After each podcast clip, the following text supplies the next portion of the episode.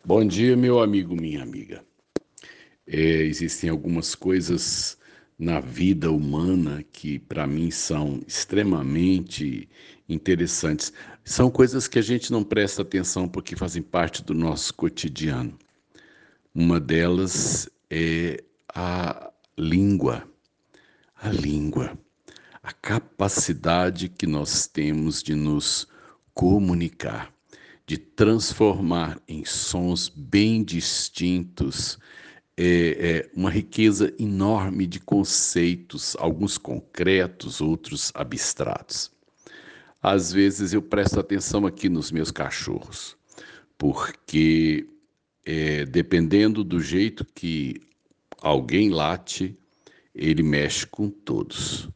Outras vezes o latido parece ser iguais aos demais, mas a maior parte dos cães é, ficam inertes. Então tem alguma coisa, tem alguma coisa no som que eles emitem que eles são capazes de transmitir um para o outro alguma coisa.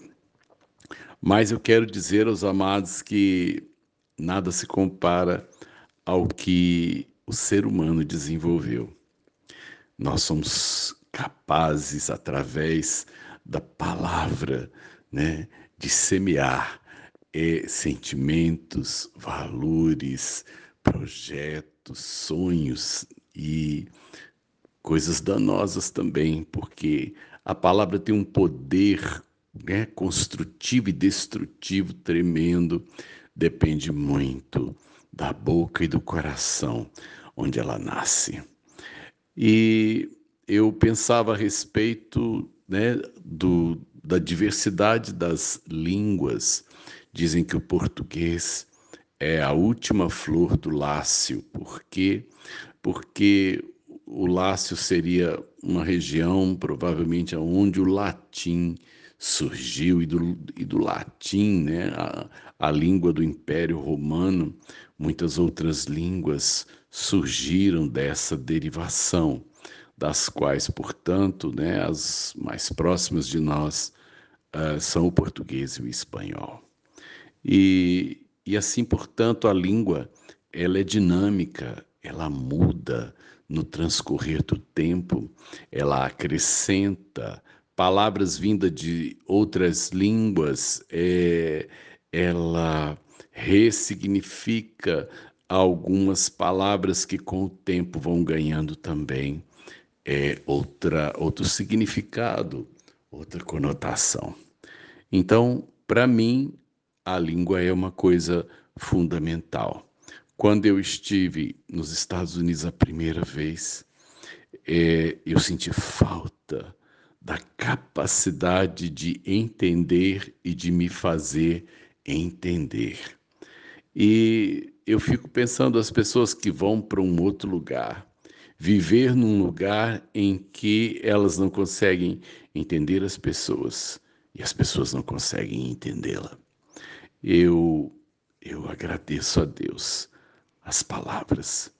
E eu sou um homem que trabalha com as palavras. Eu me encanto com as palavras.